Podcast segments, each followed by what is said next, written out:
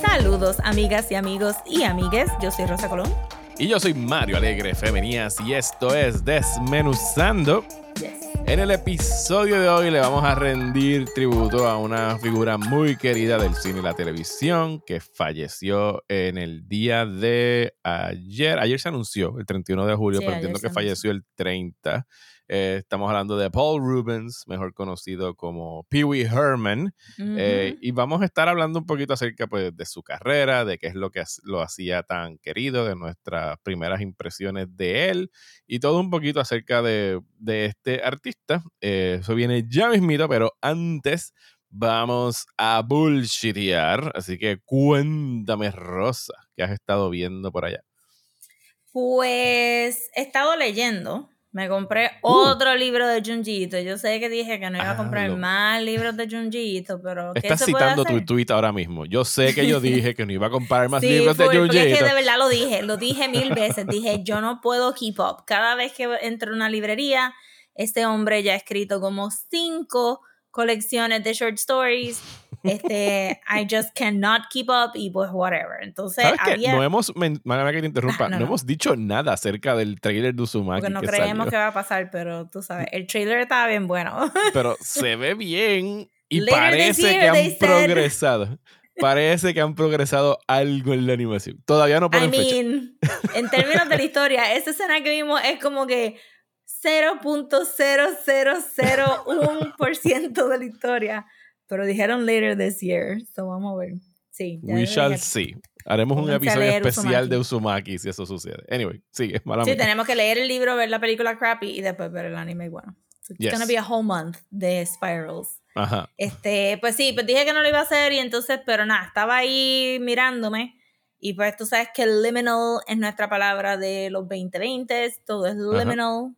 Y pues era de Liminal Zone y dije, ah, pero lo que realmente me vendió es que hay una historia que brega con la Virgen María. Uh. Ajá, y yo dije, ok, pues Junji haciendo iconografía católica, let's go. So la compré y tengo que decir que todas las historias están bien buenas. Como que usualmente hay un dud ahí o algo muy gross. Este, y aquí sí había algo gross, pero no era como que super gross, no como la, la historia del aceite gross. Eh, la historia del aceite. Tú me sí, contaste que de todo el mundo está como que supurando aceite y el tipo se le para encima y hace así, ah, todo el aceite. Sí, que, es como si estuvieran sacando aceite de barritos de la cara y todo eso. Ah, sí, pero era eh. porque era el aceite de la atmósfera. It's a thing. Todo el mundo acaba de apagar el podcast porque hablamos de este gross thing de Junjito.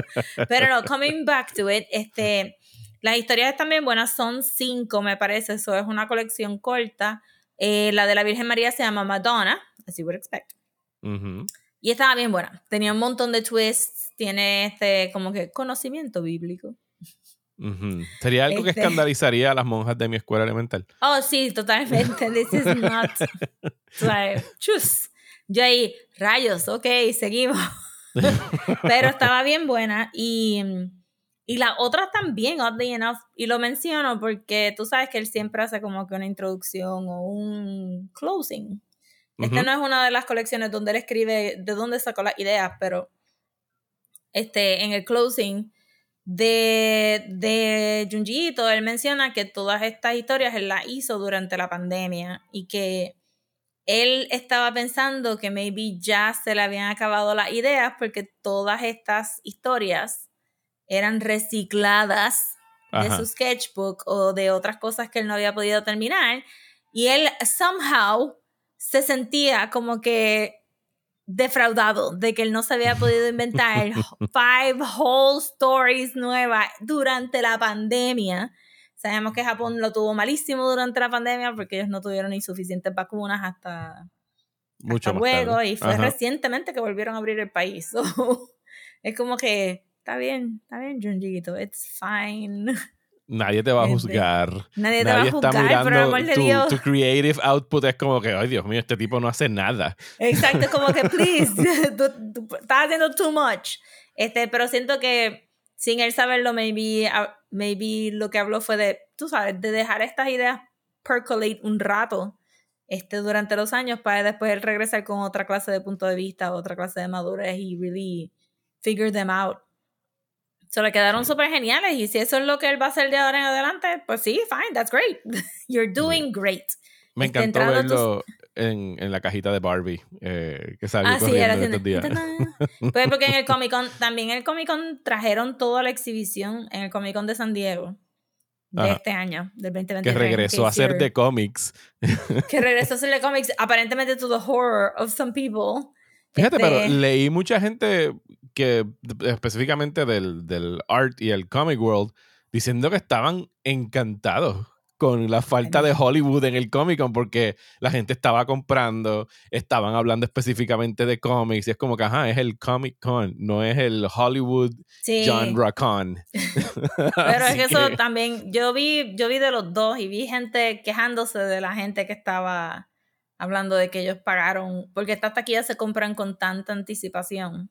Ajá, que Este, pensaban que iban a ver algo en Hall H Ajá, y no que lo pensaban que iban a ver ajá, un big reveal y es como que, pues no, y realmente, pues, tú, allá tú que no estás siguiendo las cosas porque desde hace años ya Disney Se había sacado moviendo. muchas Ujú. cosas y se Ujú. estaba paring down, se sabía que realmente hasta la infraestructura del Comic Con ya no aguantaba tener a todas estas compañías ahí. Cada vez, o sea, cuando tú te dicen, hubo un año que era como que sí, hay una convención, está el Comic Con, que es absurdamente grande el local, tú sabes, como que absurdamente grande, pero tenemos una mini convención afuera, también tenemos un montón de marketing booths afuera, y es como que, ok, so... este, porque hace calor en esa época, este... So, sí, qué bueno que se fueron, pero ajá, trajeron todo el andamiaje de la exhibición de la, del trabajo de él Qué con nice. todos los really nice displays y aparentemente él tuvo un montón de meet and greet porque mucha gente en mi Twitter estaban posteando fotos de, de haber conocido, haber- haberlo conocido. No sé, he estado en Estados Unidos ya varias veces, todas las veces no he podido ir a verlo. It's gonna be an impossible thing, apparently. Porque Estuvo un TCAF que yo no fui y ahora en el San Diego yo creo que también estuvo en Nueva York. Pero él viene años. bastante y se ve todavía Antes joven. no venía bastante Mario. Esa es la cosa que está viniendo bastante ahora. Y es como que, no, ahora no tengo tiempo ni dinero, please. Ya, ya, ya te cruzarás con él. A lo mejor lo traen acá, el Comic Con de acá. I mean, para cruzarme con Neil Gaiman tuve que esperar a que este- ese hombre pisara Puerto Rico. Puerto Rico. como que si voy a toquear a alguien. Este, pero sí, el libro está buenísimo y no sé cuándo lo sacó específicamente, creo que fue en el 2022. Ahí, Ok, o sea, que en alguna librería, al lado sí, de los otros reciente. 50 libros de Junjiito que tienen a la venta. Bueno, no será la última vez que hablemos de Junji Ito, ho- de- hopefully, este año. O sea, Adult Swim, we're looking at you. Later this year. ¿Cuándo fue que salió aquel primer teaser? ¿El, el año de la pandemia? Antes ¿Fue de la 2020? pandemia. Antes de la pandemia, 2019 o algo así, ¿verdad? Holy crap. Está bien, está bien. Que se tarden así como se van a tardar ahora haciendo Spider-Verse. Que se tarden lo que tengan Sí. que hacer mientras los artistas estén bien compensados y no los estén explotando y todo eso. Exactamente. Anyway, eh, pues hablando de artistas, eh, yo tuve la oportunidad de ir a ver el sábado. Fui a la función especial de Teenage Mutant Ninja Turtles Mutant Mayhem. Eh, ¿cuál, era la pompeadera aquí en mi casa? Mi hijo se levantó a las 9 de la mañana para ir al cine. que es como que algo inconcebible. O sea, esto- estamos grabando esto a la 1 y todavía está durmiendo. Así que se imaginarán, eso era casi como levantarse a las 3 de la mañana para ir al cine. Eh, y yo no había visto nada más allá, creo que del primer teaser. Como que había visto unos destellos de la animación, sí se podía como que notar un poquito la influencia de, de, de Spider-Verse en el sentido gráfico, pero lo que descubrí viéndola, y fue lo que me enteré eh, después cuando estuve, me tuve que poner a escribir de ella, es que en realidad la influencia, la influencia está veniendo, yo creo que ya podemos decir específicamente que es algo que está saliendo de Sony Pictures Animation, porque uno de sus directores y co-guionistas es Jeff Rowe, y Jeff Rowe fue co-director de Mitchells vs. The Machines. O sea que toda esa influencia está como que spreading out a los otros estudios y la gente está trabajando ahí. Y la animación está chulísima. Y en realidad, o sea, se distingue. O sea, uno no puede decir que no hay influencia de este nuevo trend en la animación, pero es como que su propia cosa. Los, los personajes en términos de diseño son, o sea, varían muchísimo. Y cuando dicen Mutant Mayhem, es como que really Mutant Mayhem. Hay más mutantes aquí de los que yo esperaba ver, sobre todo para una primera película de Ninja Turtles, co- porque es un reboot, ¿sabes? Y se están yendo un chispito más para atrás de lo que hemos visto a los Ninja Turtles. Casi siempre los vemos ya como que 18, 19, 20 year olds. Rara vez han sido sí, que como no son que very- teenagers. no son teenagers. Pero aquí incluso el voice cast son Son teenagers. babies. Sí, son chamaquitos. Sí, o sea, sí. son chamaquitos con sus diferentes tonos de voz atravesando la pubertad, desde los más agudos hasta los más graves, que ya han desarrollado un poco más la voz. Y está chulísima. El hecho de que enfaticen tanto el teenage part de los Ninja Turtles, pues los hace sentirse como cualquier otro chamaquito de hoy día. O sea, son fanáticos de la música, están pendientes a los trends en social media, les gustan las películas de Marvel, han visto las películas de Fast and the Furious, o sea, que lo, lo ponen de una forma que se Le gusta siente el anime, bien- porque hoy vi a les gusta el anime. Mencionar que tenía un hoodie Hay- de JoJo. hay par de easter eggs de anime, no se los voy a decir aquí para que los vean, pero o sea, es de esas cosas de que estás apuntando a la pantalla, como que... ah, ah, ah, ah. Ah, y la historia está bien nítida, eh, todo, de verdad que estoy encantado con esta película y no voy a decir más porque la vamos a discutir cuando Rosa la vea. Sí, yo la voy a ver con mis sobrinos. No fui a la premiere específicamente porque la quiero ver con mis sobrinos. Hopefully la voy a ver el jueves porque ya se está acabando la época de ir al cine con sobrinos porque ya no empieza la escuela. So, voy a tratar de conseguir taquillas para el jueves y verlas con ellos, pero estoy bien popia. Creo que esa la voy a ver dos veces anyway porque sé que la- las adultas este, también la quieren ver.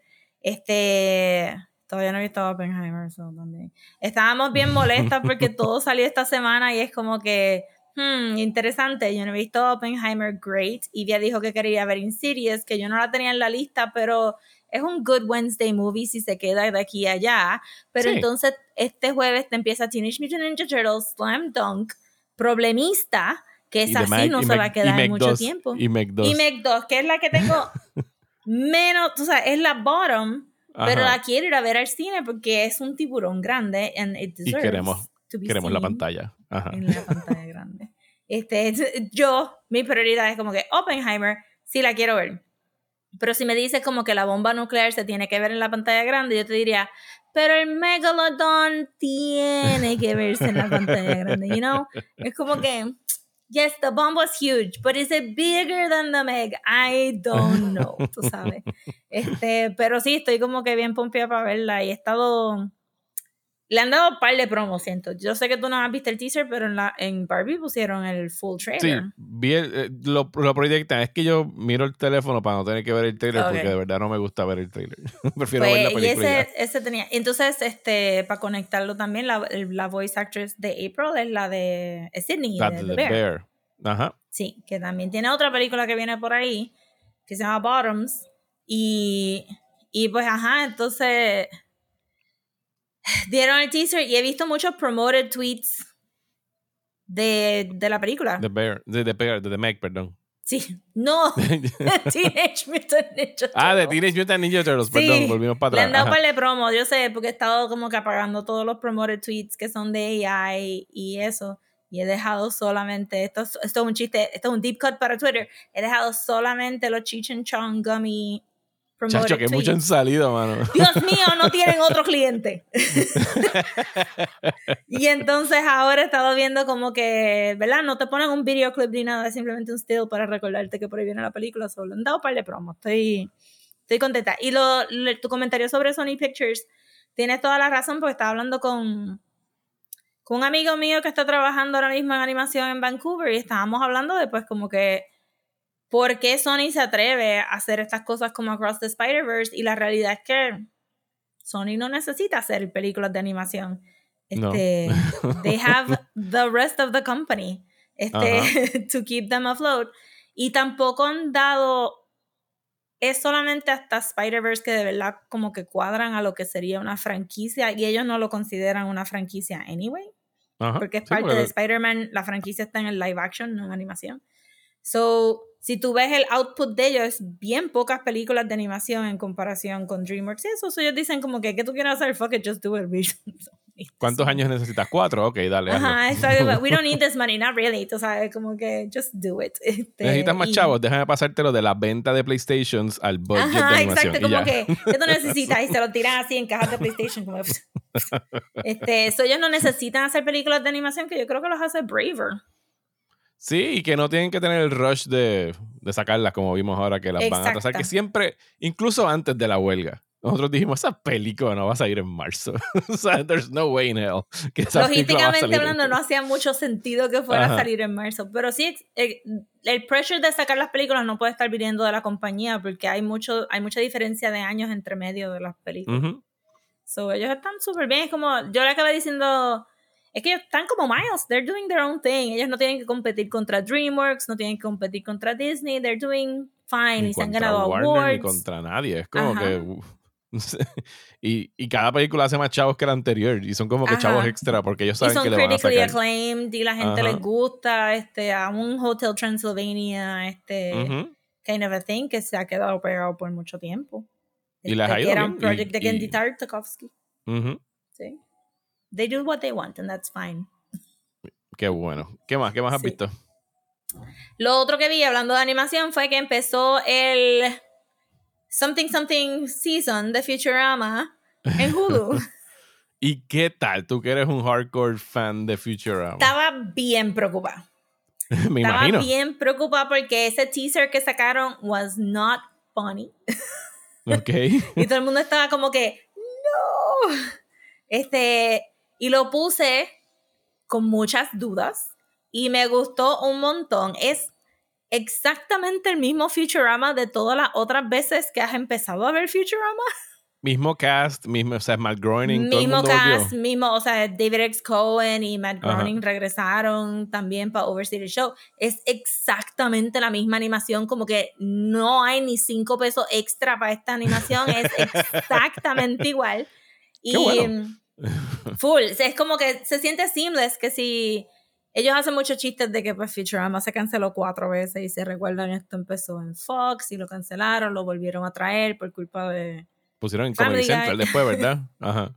Ajá, y después se fue para Comedy Central y sacaron esos direct to DVD movies que, que fue el season que cortaron para Comedy Central eh, y que supuestamente habían chistes diferentes. Y, y entonces pues ahora vuelven y es todas las veces han empezado como si nunca los hubieran cancelado y es como que, bueno, seguimos. Let's go. y este fue exactamente igual, si se recuerdan del final de Futurama, este, había un timey-wimey stuff que había sido con los time particles que habían salido en varios episodios ya. Este, porque Fry, Fry, Bender, el profesor, todo el mundo metió la cuchara ahí para dañar el tiempo del, del futuro. Y, y, en algún momento el tiempo se congela y Lila y Fry viven sus vidas solos en este mundo congelado hasta que se ponen viejitos y pues al final es, el profesor los encuentra y les dice, would you like to try again? Y ellos le dicen, pues vamos allá. Y, se, y ahí se acaba Futurama. Aquí empieza exactamente en ese momento. y van para atrás. Y van para atrás, pero lo que yo estaba bien asustada era que ellos no se recordaran de la vida que ellos hicieron durante ese no time place. Pero sí se recuerdan, so no regresamos a Lila no estar enamorada de Fry ni, ni nada de eso, sino que they're still boyfriend and girlfriend. No es un reboot, es una continuación literalmente. Es una super continuación, como que tienes que haber visto el final para seguir por ahí para abajo. Y entonces, pues como es Futurama, lo que hacen es que con muchos chistes, pues te ponen al día, que realmente no están en el presente de allá, están en nuestro presente, eso ya pasaron 23 años este, y entonces, pues Fry tiene esta crisis existencial de que lleva en el futuro 23 años y no ha hecho nada con su vida. Se decide. Exacto. Y es como que, ok. Y entonces, él decide que el, su point in life va a ser usar el fourth most popular streaming service, oh, Hulu, para ver Hulu, y es el fourth, este, para ver todos los shows de televisión que se han hecho ever. Y entonces, este, y entonces pues dice, A Lifetime of Laziness has prepared me for this moment. y empieza a ver todos los canales, pero él no sabe lo que es binging. Ok. ¿Por qué? ¿Qué, ¿Qué significaba binging antes de que hubieran streaming services? Binging era comer como un degenerado. sí, o beber. Tú ah, eres, una persona sana. Tú comer. Pero Beberse dice, binging, isn't that why you drink a lot and you puke in your mom's jewelry box? Y es como que, yes, that's what eso, no, eso no le decían bender. I went on a bender last night. I went on a bender es la acción. el, consumo de mucha cosa como, como comida o este, este, bebida para después purge es binging, porque era binging and purging, que es técnicamente un, este, ¿verdad? Eating disorder. Pero, it's serious. Pero, ajá, este, hace tanto sentido que Fry no, entendiera que era binging. Y nada, pues entonces hacen toda esta crítica sobre binging y cómo eso afecta el output creativo de los shows que tú estás binging. Y es todo este thing. Este de Futurama para un really nice payoff. Este, lo único que voy a decir es que vuelve a salir Calculon, con eso lo digo todo. Y pues, exacto. So de para ahí para abajo. Estoy yo sé que puede haber un episodio. ¿Se recuerdan de los otros seasons de Futurama? Hubo un horrible episode sobre el iPhone, que era con el i. Y era como que super weird y not funny. So yo sé que va a haber algún episodio que la crítica no va a ser. Que, porque al final del día son viejitos. Sintetizando este, ¿verdad? Modern times. So yo sé que va a haber un episodio cringy. I'm prepared for that. Pero esto fue un really good start para este nuevo season de Futurama. Los van a sacar semanales entonces no hay binging de Futurama, sí. Qué bueno, está bien, sí, está bien, that's fine. Sí. Sí, yo creo que después de ese primer episodio, hell no, no va a haber binging de Futurama. They, they made their opinion known. Pues, pues yo me puse a ver un show que ya lleva tres años en televisión, sí, que es eh, The Righteous Gemstones en HBO. Y yo no sé, a mí yo tengo una cosa con las comedias de HBO, que yo siempre veo los dramas, pero las comedias como que, ¿sabes? Las Curb Your Enthusiasm, las Barry todas Bueno, pero Hackers la viste ahí bastante. ¿Hackers? Ah, es la de. Hacks, Hacks. Hacks, sí, Hacks la vi. Sí. Hacks la vi completa. Pero que nunca son como que prioridades en mi viewing, mm. viewing de HBO. Y esta de, de Righteous Gemstones eh, la empecé a ver, ¿sabes? Porque no tenía nada que ver el. No sé cuándo fue. No, no tuve internet en el fin de semana, así que fue en algún momento que tuve el chance de empezar a verla. Y trata, o sea, esto la gente que ya lo ha visto por muy... lo vi porque mi prima me dijo, tienes que ver Righteous Gemstones, y comimos la semana pasada. Y dije, fine. Y le di el chance y trata acerca de esta familia, que son los Gemstones, que tienen este culto evangélico en, creo que es Memphis, sí, creo que es en Tennessee. Eh, son la familia, está el patriarca, que es eh, Eli, que es John Goodman, y están los tres hijos, eh, que son Danny McBride, Something Levine, no es Adam Levine, es el otro muchacho que se parece mucho a Jack Black. Eh, y otra hija. Ah, sí, sí, sí, sí, sí, Adam. Adam Devine o algo así creo que se llama. Que sale en Pitch Perfect. Que sale en Pitch Perfect, exactamente. Y otra hija y todos pues están eh, pues lidiando con los diferentes. En esta primera temporada es todo acerca de otro preacher que quiere como que meterse en su territory y está tratando de también al mismo tiempo blackmail al hijo mayor por un es, un sex tape, pero el hijo no está teniendo sexo, él está como que consumiendo cocaína en el video. Y están tratando de blackmailing him. Eh, exacto. Y mientras lo estaba viendo, lo estaba viendo ahí con Desi, era como que, ¿qué, ¿cuánta diferencia hay entre esta gente y a ti que te gusta ver Succession? Me estaban señalando. Y yo como que, pues fíjate, son unos charlatanes los dos, pero estos por lo menos tienen algún tipo de moral compass. Y cualquier error que cometan, eh, pues no están en realidad destruyendo el planeta como los de Succession, están destruyendo como que a su congregación. El planeta, social fabric, este, todo eso. Eh, pero eh, está bien graciosa y yo no soy como que el mayor fan de Danny McBride, creo que por eso es que lo había pichado tanto. Yo lo encuentro medio. Sí, tener Mitchells and the Machines es lo único de Danny McBride que he dicho como que, ah, qué bueno que sale Danny McBride. Lo mejor que ha hecho Danny McBride es Mitchells vs. the Machines. Pero esta de James Stones vi que la, eh, la renovaron para un cuarto season y, y, se ven bien rápido, o sea, son episodios de media hora. Mm. Así que sí, si ustedes están como yo y no habían visto Righteous Gemstones, eh, le estoy dando como que me estoy uniendo al coro de voces que dicen que es bien graciosa y divertida. ¿Tienes algo La veré cuando vuelva a poner HBO de nuevo. Sí, que será para Last of Us Season Something. Depende. Si Hacks no regresa, Last of Us y House of the este, Dragon. Eh, alguna de esas. ¿Sabes alguna de DC. Paréntesis para esto. Daniel estaba jugando Last of Us la semana pasada por primera vez. El 2, la parte 2. No voy a spoilearlos, tranquilo. Pero, ¿sabes? Cuando ya yo vi que se estaba acercando el final, yo le dije como, porque él jugaba de madrugada. Y yo como que no. el juego lo vas a, acabar, yo quiero estar... Se está levantando después de la una de la tarde. Y yo le dije, vas a, jugar, vas a acabar el juego cuando yo esté despierto porque quiero ver tu reacción. Eh, acabó el juego, quedó como que destruido, pero descompuesto, así como que yo pude ver Barbie cómo se tirada en la grama, descompuesto. Sí, Barbie así tiran el arma como una pista. Que, by the way, sabes, Margot Robbie, yo no sé cuántos pilates tienes que hacer para poder hacer esas posiciones, pero tienen que ser muchas horas de pilates. Acuérdate que ella hizo lo de Suicide Squad, de coger la llave con los pies y raise it Ajá. Sí, sí, ella es atlética. Eh, pero que viéndolo a él jugar el, el final del juego, más o menos llegamos a la misma conclusión de que estamos bien curiosos de cómo van a adaptar eso, porque pienso que es una de esas experiencias que solamente tiene como que su full power si tú estás en control de la acción. Eh, y quienes lo han visto cómo termina y cómo acaba, más o menos entenderán el hecho de que, o sea, tú vas a ser un espectador viéndolo en la serie. En el juego tú tienes que tomar algunas acciones y el juego te pone en posiciones incómodas que tú no quieres cometer esas acciones. O sea, que es algo que no hay manera de adaptarlo a televisión porque tú no tienes control en la televisión, tú estás viendo ya la adaptación directa. Sí, pero hay maneras en televisión que pueden, o sea, cuando salió el, cuando salió el season se quejaron mucho de del showrunner decir que la gente iba a conectar más con los personajes en televisión que con el videojuego. Y y el core estuvo bien criticado y, suena harsh, pero la realidad es que la gente se apega más a los actores because they really like the actors y especialmente si los actores tienen una buena vida, no son los Ezra Millers de la vida, este, si tienen como que un good presence afuera también, la gente le coge mucho cariño. Y yo imaginaría que, I mean, el strike puede ser un godsend para ellos tener más tiempo para uh, figure it out.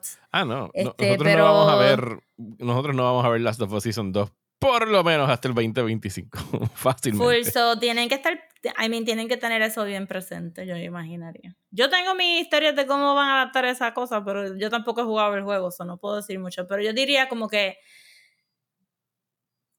está ahí hay, hay, herramientas en televisión para tener el mismo impact, aunque no. Y no deberían de tratar de emular el juego. That's not the same storytelling. y they shouldn't. Pero es que ni deberían de tratar. Va a estar interesting. Eh, va a estar interesting. Gaming is its own storytelling y TV is its own storytelling. Claro, y hay claro. que, tú sabes. Pero que, que es bien marcado como que, que eso es una diferencia bien específica de este medio al otro. O sea, es como ¿Qué es el ejemplo que estaba usando los otros días?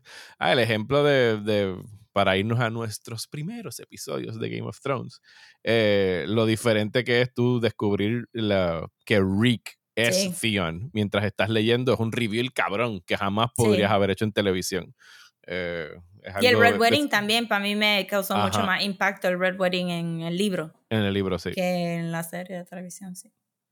Game of Thrones. George R. Martin dijo esta semana que ha habido progreso en Winds of Winter. I'm sure que ha escrito cinco palabras. cinco palabras cuenta como progreso. Dale, dale una oración, Rosa, no lo limites. Escribió, porque él sacó, él sacó los cuatro capítulos, eso, hace billones de años atrás. Yo los leí y ya no uno era Arya. Uno era Sansa y uno era Tyrion. Ajá. y el de Arya no tenía el nombre de Arya. no, porque ya se cambió el nombre. Ajá, eh, porque se ha cambiado el nombre. Ajá. él escribió otro nombre arriba en una página. Fulano. Ajá. That's progress. That's progress. That's progress. I'm doing it, ma. Look at me. Imagínate. Alguien puso, yo, sí, yo te lo mandé, que alguien puso el, el, meme de Barbie ahora va a ser como que, do you guys ever think about But do you guys ever think about that we'll never see the ending of the real ending of A Song of Fire and Ice? Nunca lo veremos. Ya lo mano, me acabas de recordar que ese capítulo extra de Tyrion de ese libro Tyrion ni siquiera ha conocido a Daenerys en los cabrones libros. es que yo se lo dije a todo el mundo, como que eh, creo que por, por, la noticia me estaban haciendo preguntas y creo que fue Ivia que dijo, pero. Pero cuánto más de ese libro, y yo como que, Ivia, en el libro todavía Jon Snow está muerto, como que olvídate. Olvídate de que esto vaya a acabar algún día. Tyrion está en los gates de yo no sé qué carajo. De está en la de plaga. Ajá. Está como que en, los encampments de la guerra. Y vomitando encima. Ajá. tiene, tiene grayscale o cree que tiene grayscale. Cree que tiene grayscale porque se fue en el bote. Hay como 50 personajes que nunca salieron en la, en la serie.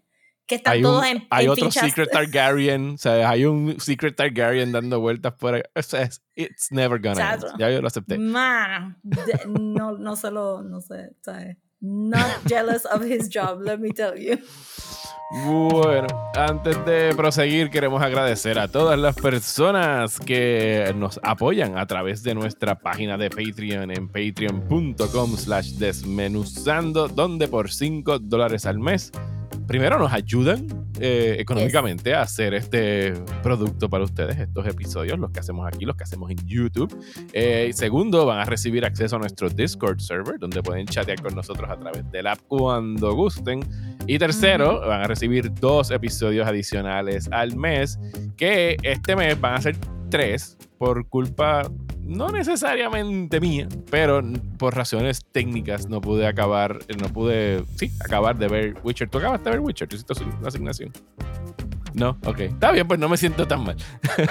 Se supone no, pero pasaron muchas cosas técnicas también. Tú no tuviste internet por par de horas. El sábado casi completo no tuve internet. Pero durante el mes tu, tu internet no Ah, sí, no, ha habido intermitencia de internet. Ajá. Eh, y pues The Witcher salió, pero de verdad que es como que You guys, estamos como que en peak, como que peak media things. La, la, la, el strike has not slowed anything down y están sacando tantas cosas.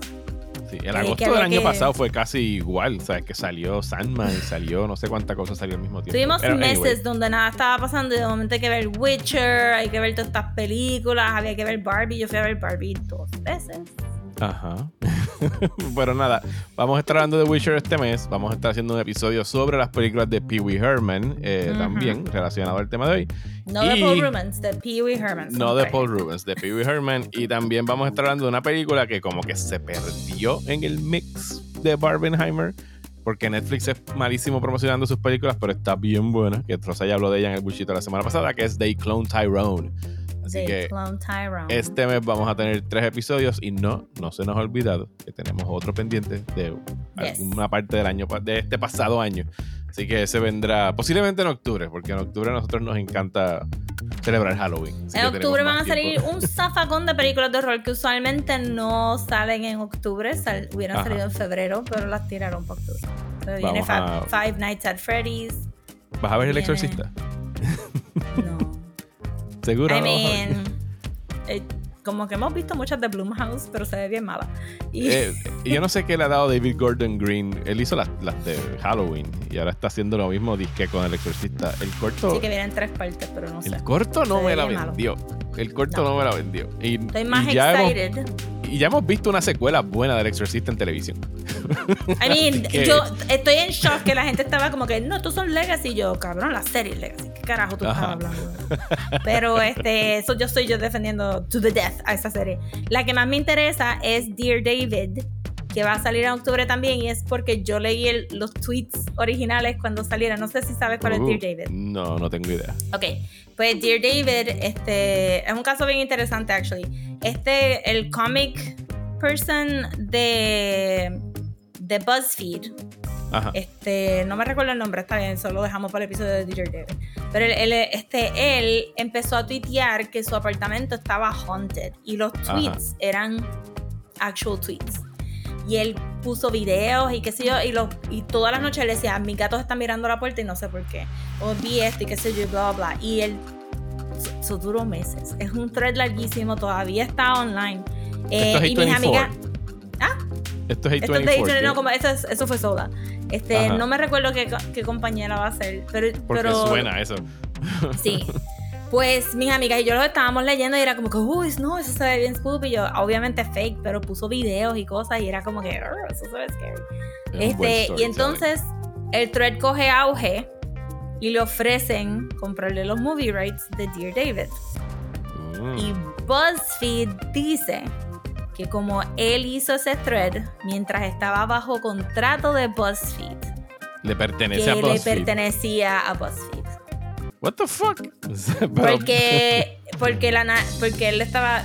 Yo supongo que, como que alguien lo puede explicar mejor, pero la idea sería como que si tú estás beneficiándote de la audiencia que estás creando con BuzzFeed pues Plus, haciéndolo durante contrato, y es algo similar a lo que tú haces para BuzzFeed, que es contar historias, etcétera, pues eso estuvo en contention y él no se zafó por completo, él simplemente sacó un texto como que llegamos a un acuerdo con BuzzFeed. Y eso fue hace un par de años atrás, como que pre-pandemia. Dijo, llegamos a unos acuerdos con BuzzFeed para que yo pueda retener ciertos derechos y que sea, pero BuzzFeed le iba a quitar la historia completa. Wow. Entonces salió el trailer la semana pasada. Ok, lo tengo que buscar. Eh, pero nada, ahí tiene más o menos un, un, panorama de lo que vamos a estar haciendo en Patreon esta, este mes, perdón. Y ahora pues nos movemos a hablar de el señor Paul Rubens.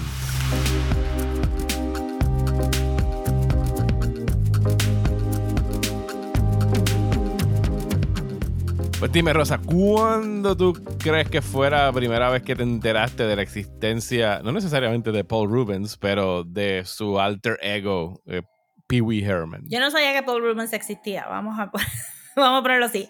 Lo único que yo sabía era Pee Wee Herman y para mí Pee Wee Herman era una persona real. Porque él trató, y lo busqué ahora, o leyendo ahora eh, su obituario y otras cosas, cuando él pega con el personaje de Pee Wee Herman, incluso antes del cine y la televisión, estaba pegando en el, en el circuito de teatro de los shows en Los Ángeles, él empieza a dar entrevistas solamente como Pee Wee Herman, o sea, para venderlo como si Pee Wee Herman existiera, o sea, como que era alguien que de verdad existía. O sea, que es normal que hayas pensado eso. I mean, sí, porque, porque para mí I mean, para mí, shocking fue luego, más como young adult y teenager, verlo a él no en Pee Wee Herman mode. Y se me hacía bien difícil entender que era Paul Rubens. Pues yo veía Pee Wee's Playhouse porque era parte de mi Saturday morning. Yo era un, como yo tenía cable y teníamos todos esos canales weirdos de syndication. So yo de verdad era un Saturday morning kid y los sábados me levantaba temprano, veía todos mis shows lo apagaba cuando empezaba Soul Train y me, me iba, como que... Y parte de esos Saturday mornings eran Pee Wee's Playhouse. Yo no te sabría decir por qué I gravitated towards it, but I loved it. Este, tenía juguetitos de Pee Wee's Playhouse, era, me sabía las canciones, era como que... Think, yo no entendía nada de Pee Wee's Playhouse. O sea, las referencias, el kitsch, el camp. No, era algo que no entendíamos. ¿Sabes? Pee Wee's Playhouse, eh, que me imagino que la versión que estabas viendo fue la versión que se transmitió en CBS, quiero decir, entre el 86 y el 90, por lo que estuve buscando en el research. Eh, nace de un show hecho para el stage, que fue el show que, que esa versión se daba en HBO. ¿Sabes? Porque era un. Que yo tenía también, grabaron un. Sí, hubo un live recording de eso, que fue la versión original, que era Pee Wee's Playhouse, solo que en el teatro. O sea, es la sillita con los dientes, el, el genio en la caja, ¿sabes? Todo, todo eso sucedía en el stage version. Y yo creo que yo debo haber visto. O sea, hubo un momento que para mí fue trascendental en términos de lo que veía, porque en casa pusieron HBO. Era una caja. Sí, en casa también había HBO. Era una caja grande, gris, eh, con un puntito así rojo. De, en aquel momento eso era eh, Cable TV of Greater San Juan, creo que era la compañía que después fue Adelphia, que después fue esto, La mía era wood panel y tenía un dial y llegaba hasta 100, entonces así. y me acuerdo que HBO era como que el canal 38 o algo así, por, por, por ahí cerquita. Y empecé a ver HBO y ahí daban series. Me acuerdo que había un bloque que era de niños que daban enciclopedia. Eh, enciclopedia. O sea, daban eso. Ahí estaban las berries, que eran super gay. Las, las berries eran las que cantaban. Era como que, los papás estaban como que, ahora se, se hace un 8 porque el niño vio como que dos personas besándose este, en Buzz Lightyear y nosotros estábamos viendo como que queer counterculture en nuestro Saturday morning. Sí, y ahí yo creo que fue donde yo por primera vez vi el show ese grabado de Pee-Wee y pienso que también vi eh, Pee-Wee's Big Adventure. O sea, la película. Yo definitivamente vi Pee-Wee's Big Adventure en HBO. No, no pensaría que, que fue algo que alquilé. No, y la vi un chorro de veces. La vi un fracatán de veces. Y anoche me puse a verla otra vez por primera vez en mucho tiempo. Que hice como el ejercicio de sentarme a ver la película de principio a fin. Y yo creo que como que el encanto de Pee Wee Herman es que, y tú lo dijiste muy bien ayer cuando lo hablamos en, en, cuando nos supimos de la muerte de, Paul Rubens, que tú pensabas que él, o sea, nunca lo vimos como un adulto, o sea, se veía como un niño. Para mí era como el chavo del 8, que el chavo del 8 era este chorro de cuarentones haciendo de niños y para mí eran niños, o sea, con la chilindrina, el chavo Yo estaba pensando, cuando yo vi, porque dijeron, sí, se murió a los 70 años, y yo, 70 años, you're crazy, porque él tenía como que 5 años más que yo, yo lo vi, exacto. Exacto. He was a child with me. I saw him on television. Es como que no hay manera yo jamás hubiera pensado pensar en Pee Wee Herman como un 20-something doing stuff. a kid. sí, eh, y era como que esa cualidad que tenía de que, pues, Pee Wee Herman era este hombre, pero que actuaba, o sea, con, siempre como con unas sensibilidades bien infantiles. O sea, y esa película sobre la bici que le tumban, como alguien que le tumbaron su bicicleta como a los 10 años del patio de su casa y que fue un momento traumático, pues yo me podía identificar mucho con Pee Herman yéndose a buscar su bicicleta a cross country en este road trip movie, porque es un road trip movie. Y ayer yo creo que yo hice una conexión que jamás había hecho en mi vida, porque yo sé muchos cuentos de, de contemporáneos de nosotros que vieron Pee Wee's eh, Big Adventure y quedaron traumatizados por Large Marge. Eh, la, la conductora del truck que se deforma y se convierte en este monstruo que es como que un super scary jump scare. Que eso sí es bien Tim Burton. Eso es, es bien Tim Burton, es como que stop motion animation que lo hace. Pero mientras para muchos, eh, muchas personitas eso debe haber sido como que, ah, estoy traumado de por vida por Large March. para mí fue como que, yes, I like that scary monster, I want to see more. Así que probablemente eso fue como que la primera vez que en mi cerebro se hizo una conexión de scary equals fun, ¿sabes? Como que, y por ahí para abajo, porque yo tenía 5 o 6 años cuando vi esa película, o sea, se supone que me hubiese asustado, pero I just loved it. Que yo estaba como que ya un poquito más. Pero sí, y para Plug, Plug, Plug, este es uno de los episodios de Patreon, pues vamos a estar viendo las tres películas de Pee-wee's, Pee-wee's Big Adventure, Big Top Pee-wee y una que salió misteriosamente en el 2016, que este, con María, los terremotos, la pandemia, ya se nos había olvidado que existía, que es este Pee-wee's Big Holiday. Que, que, yo juré que había visto y resulta que no, si me dejo llevar por mis récords. I mean, de la nada. Este, eso vamos a estar viendo esas tres películas y, y yendo más in depth. Yo me... yo creo que lo más que a mí me llamó, porque ayer cuando vio que se, que se murió, me chocó tanto. Y yo dije, como que rayos, y es como que. Y estaba hablando contigo en el chat y estaba con los sobrinos. Y dije, ¿cómo ellos reaccionarían a Pee Wee's Playhouse? Y encontré en, en YouTube. Le puse solamente el intro porque no estaba invested para estar viendo media hora con ellos ahí haciéndome mil preguntas.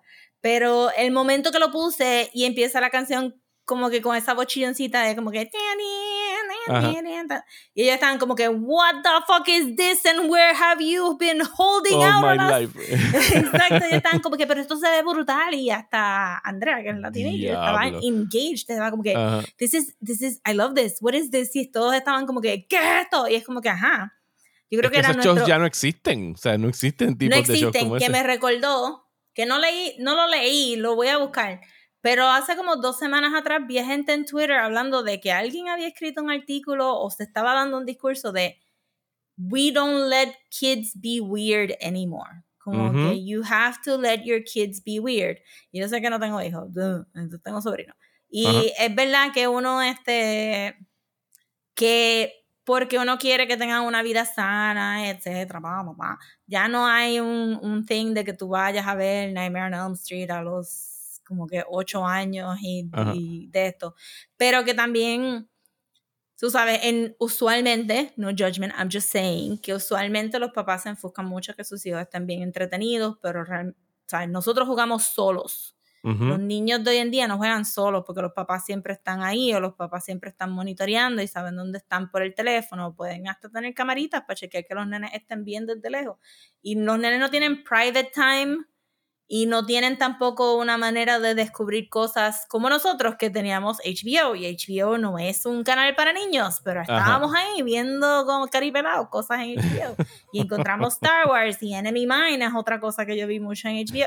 A la gente se le olvida, HBO teníamos cinco películas al principio, de just ¿Sabes qué es lo curioso de HBO? Que los papás no se daban cuenta que nosotros, por lo menos acá, teníamos HBO East y HBO West. Por razones que ah. no sé por qué carajo nos daban eso. ¿Qué sucede? Cuando tú te levantas a las 7, 8 de la mañana y tú pones HBO West, tú te topabas con cosas que no se supone que estabas viendo porque eran Ah, porque cosas que era daban a las madrugada. 3 de la mañana en HBO West. O sea, Fíjate, a mí nunca me dio, pero después sí, cuando grande no sabía.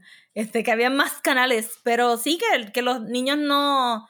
Los niños tienen su contenido cu- curado en el teléfono, su contenido curado en, en Netflix, porque tú puedes poner, ¿verdad? Su, Bloquearle, su sí, bloquearle de las kids cosas. y bloquearle las cosas. Y que, y que cuando están jugando no se les deja. O sea, no tienen juguetes que, que sean generic, que impulsen imaginación, porque los juguetes vienen con sus franquicias, etcétera, bla, bla, bla. ujú. So que los kids can't be weird. Yo creo que de todas las cosas, como que a pesar de que nosotros vivimos en este horrible, este economic time de los late Bueno, no, Ujú. estaba a las 9.36 todavía, estoy a 9:36.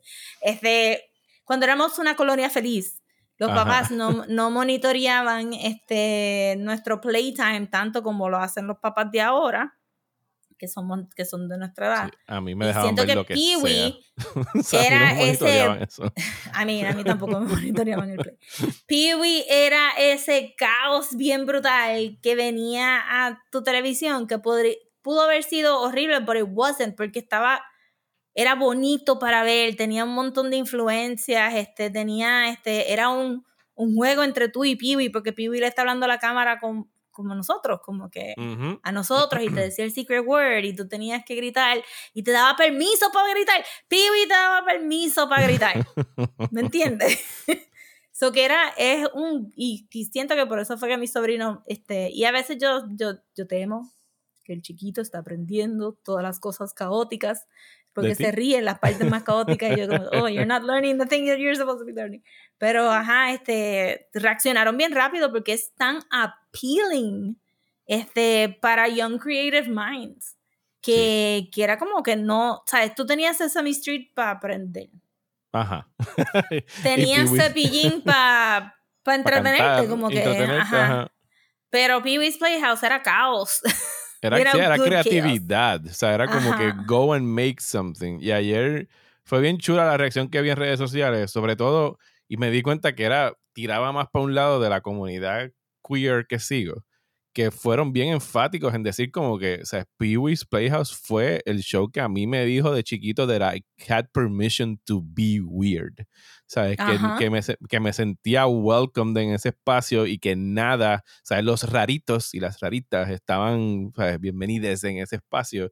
Y era como que este haven en la televisión donde no había ninguna otra cosa que se pareciera a eso. No era judgmental. ¿Sabes? Todo el mundo Ajá. podía hacer como quisiera hacer, se podían Porque Pee-wee era weird y todo el mundo le caía bien Pee-wee. Ajá.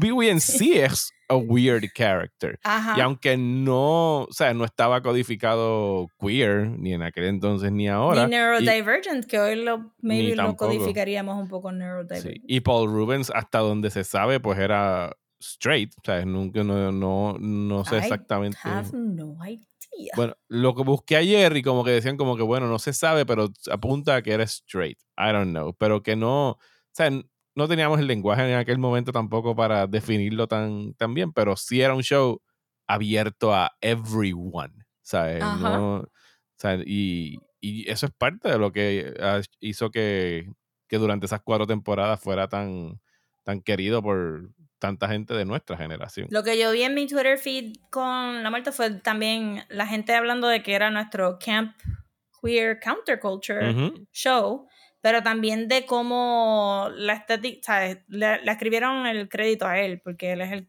era el art director, I guess, también, que él contrató un montón de estos lowbrow artists este, para hacer, porque tú no tenías, este, alguien, alguien, yo le di retweet, alguien dijo como que lo único que puedo pensar en hacer es escanear toda mi colección de trading cards de Pee Wee Herman y el arte era tan mind-blowingly como que advanced. Y unique. No, ¿sabes? Ajá.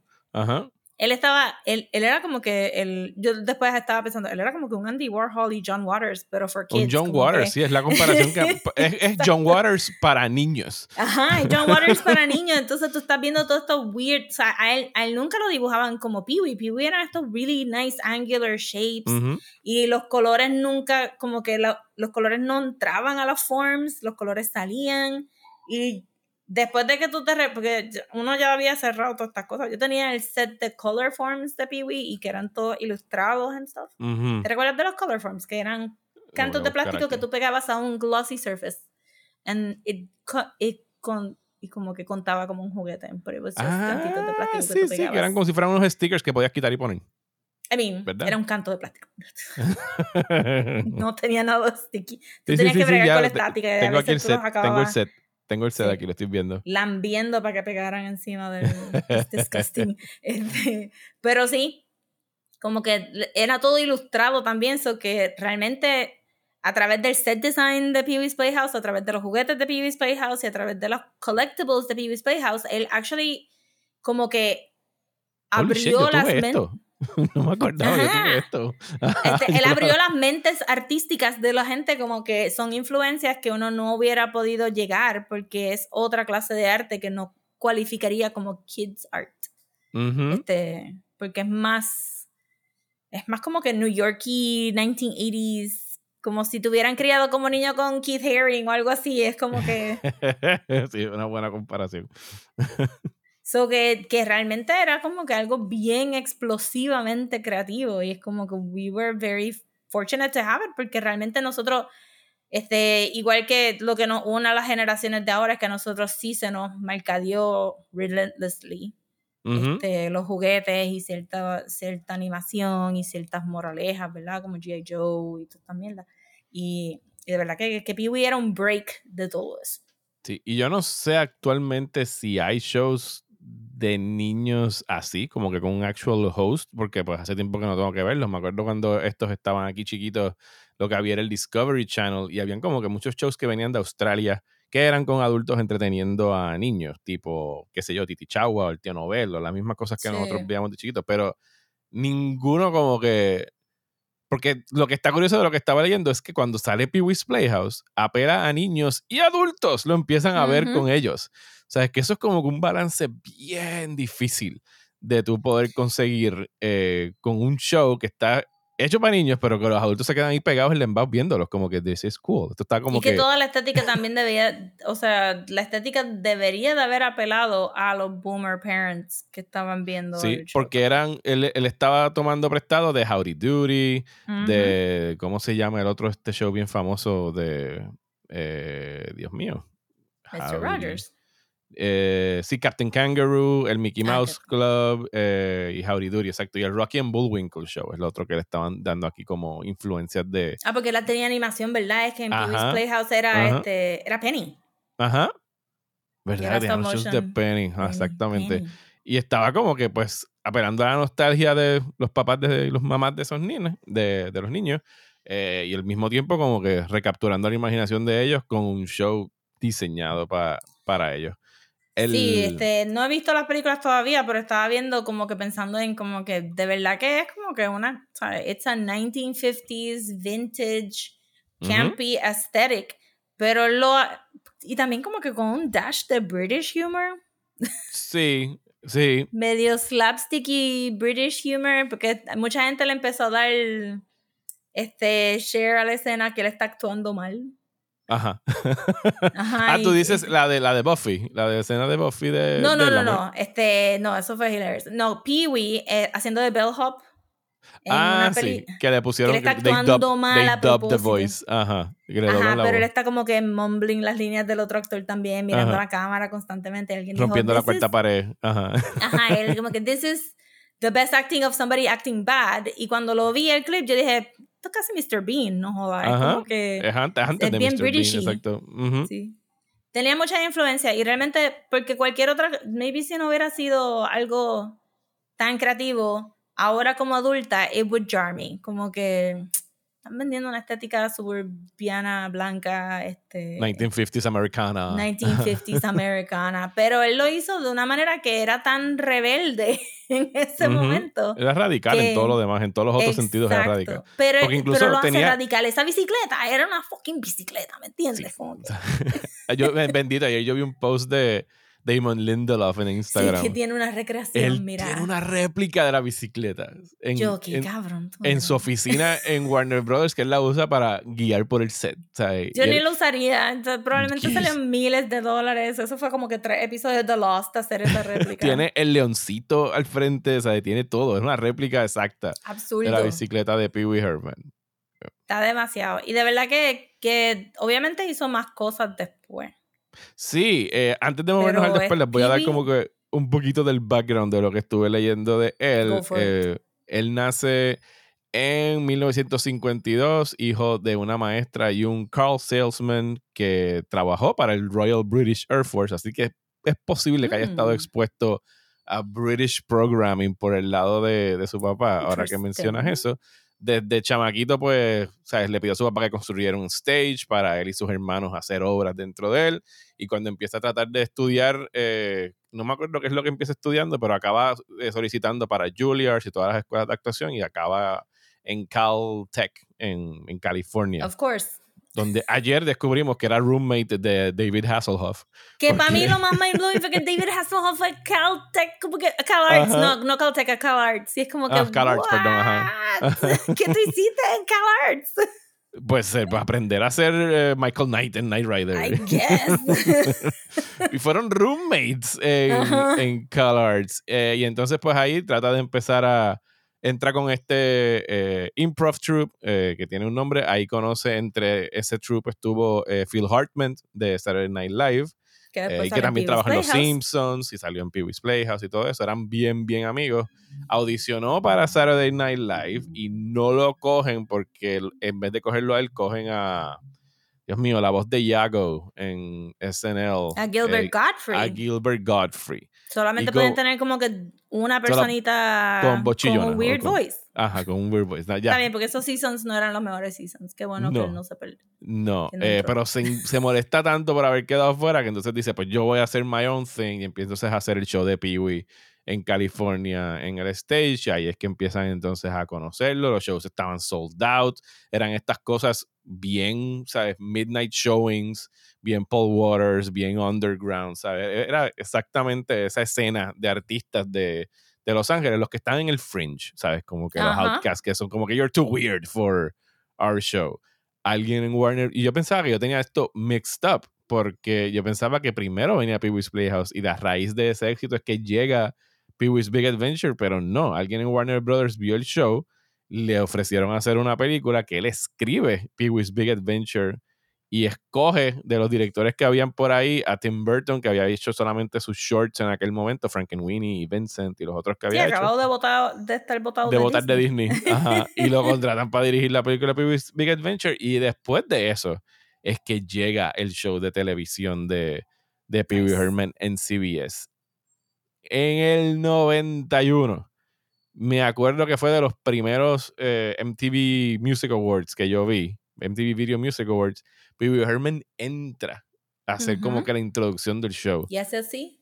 Y hace así, y la gente le, le, aplaude. ahorita, se tira el chiste de Heard any good jokes recently, porque recién él había sido arrestado por, una eh, estupidez. Por una estupidez, por estar en un eh, Triple X Theater. Y supuestamente. No, estaba masturbando en el Triple X Theater. sí, de exposición deshonesta por, el cargo. Exposure. Pero alguien estaba poniendo en Twitter como que en el 2023 eso suena como que tan. Yeah, so what did you think he was gonna do at the Triple X In a porn theater. y popcorn. Exacto, como que that's why you go to the porn theater. Y todo el mundo está como que. Qué pero, lindo, que antes se consideraba eso un escándalo. Pero en esa era post-Reagan, acabando de salir de Bush, fue como que esta cosa de un escándalo. Y pusieron el mugshot de él. Yo creo que esa fue la primera vez que yo, no lo, vi, que yo lo vi out of makeup. Sí, porque tenía como que el, candadito, tenía el pelo más largo. Eh, y sí, they smeared him, o sea, lo trataron de destruir, a pesar de que el show ya había acabado, o sea, había acabado en el 90, un año después, porque él se cansó de hacer el show, porque ya quería hacer otras cosas. Pero eh, su comeback se tardó unos buenos 10 años, como hasta el 99-2000, que salió en Blow, salió en Mystery Man, eh, que es otra película. Salió en Buffy, la primera Buffy. En la película de Buffy, antes de que Buffy fuera serie. Que ese es el clip que estaban compartiendo ayer de él, la muerte del, del vampiro. y yo vi toda esa película, yo no sabía que era él. yo tampoco. Porque era bien bueno, era como que bien camaleónico. O sea, siempre se podía como que esconder detrás de, de estos papeles lo habíamos visto, a lo mejor no nos dimos cuenta cuando lo vimos en el 92, pero eres el papá de sí, Possible yo me, yo me vete para el carajo, eso es porque e, ese maquillaje estaba más cerca a Peewee que, que el de Buffy. Y, y of course, ¿quién más hubiera sido el padre de, de Cobblepot? De Oswald Cobblepot, sí. Sí. Que yo, la mamá creo que es la que es pareja de él en, en Big Adventure, o la waitress en Big Adventure, la mamá de Oswald. Ah, entonces te voy a decir, porque me parece. Ajá. Este que. Porque él salió en Gotham. Salió en Gotham haciendo. Él hizo mucha televisión y mucha voz, mucho voice work. exacto, porque yo decía, ¿verdad? Él salió en Gotham. Él sale de Gotham haciendo el papá del pingüino de Gotham. Ah, pues ahí está el wink a, a Returns. Sí, yo no sé por qué la gente se, como que para fanservice y fun fanservice para vean Gotham. It was bad, but in a good way. yo nunca vi un solo episodio de Gotham. a mí me falta el último season. Eh, pero sí hizo mucho trabajo de voz, hizo mucho guest work, eh, hizo la voz de un droid en Star Wars, en, incluso en la máquina de Star Wars. Eh, este, pero no, este, regresando a Mystery Man, porque ahí yo creo que fue como que porque ese, ese rol estaba miri. este, y el maquillaje estaba bueno porque le hicieron como que todos los barritos y él era el que se tiraba los peos. yo no voy a hacer mucho tiempo. Yo tengo que ver Mystery Man otra vez, la puse ahí en el Plex para verla.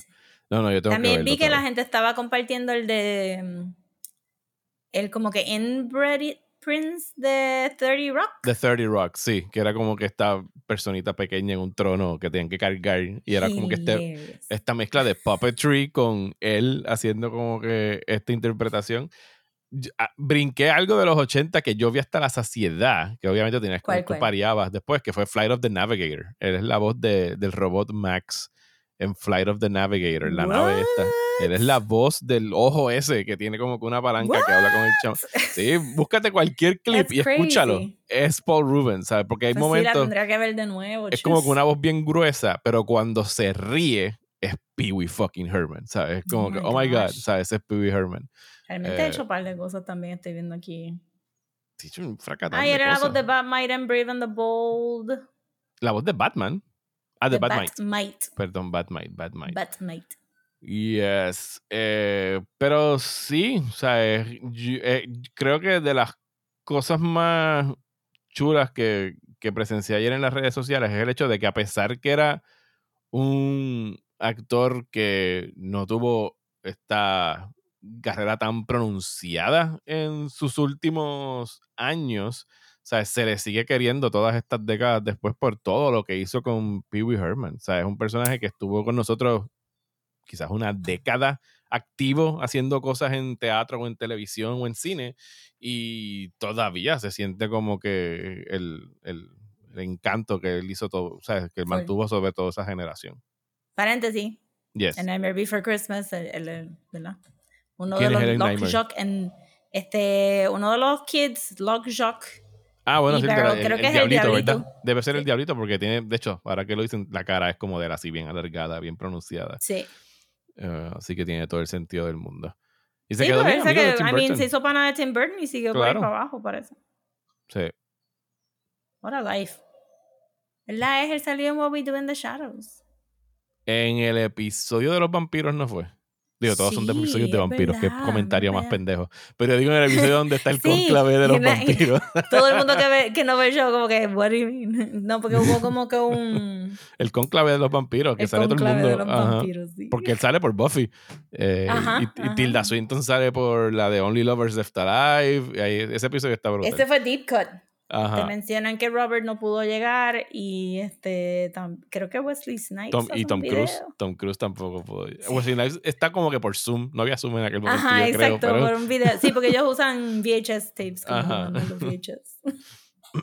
Qué funny. De verdad que es una vida bien interesante y también que después, a pesar de que tuvo ese ese escándalo. Ajá. este, ese escándalo. Este, realmente era una persona como que no, no estaba en los tabloids, no estaba llamando mucho la atención, cultivó la idea de que él era una persona bien separada de su personaje y que Pee-wee existe como tal. Y pues como que le fue súper bien, de verdad, what a life. Sí, tuvo, tuvo tremenda vida. Eh, lamentablemente falleció el domingo de cáncer, un diagnóstico que escondió de, de everyone. Aparentemente por seis años por seis años estuvo batallando con el cáncer y dejó incluso un mensaje que postearon en sus redes sociales de, ¿sabes? Perdónenme por no habérselos dicho, los quiero y los amo y gracias por todo. no, no, no, tiene que decirlo. No nos deben esa información. Está igual como que, porque yo sé que este, el tying it to el desmenuzando este, catalogs que hicimos el episodio de Chadwick Bosman, hablando específicamente, pues que fue otro actor también que tuvo que esconder su cáncer por... Ajá, que es sí, un son esas son cosas de las cosas más personales, las decisiones más personales que cualquier ser humano puede tomar. Es cómo decidir cómo y cuándo y de qué forma despedirte de todo esto. Por más que, tratan de controlar eso. Sí. Ajá. Así que, pues sí, se le va a extrañar. Eh, todavía estoy en shock de que haya tenido 70 años cuando murió. I mean, se ve, ¿sabes? Como que se ve slightly aged. De verdad que para mí yo estaba como que 50 y pico, cuidado. Late 50s, como que, por ahí, maybe, maybe 60s, maybe. Pero, ajá, fue shocking. 70 años, es como que, what? Así que, pues sí. Rest in power, Paul Rubens. Yes.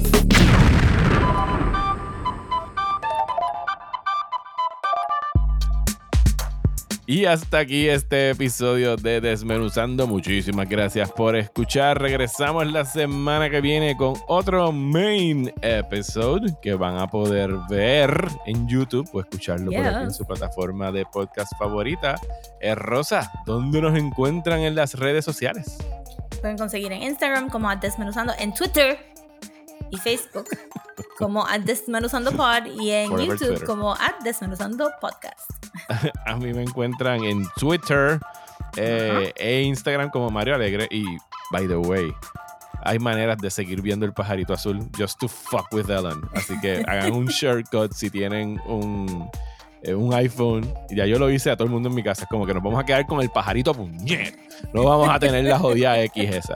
Se sigue llamando Twitter. Eh, así que ya, esa fue. Yo, yo, estoy en Twitter e Instagram como Mario Alegre.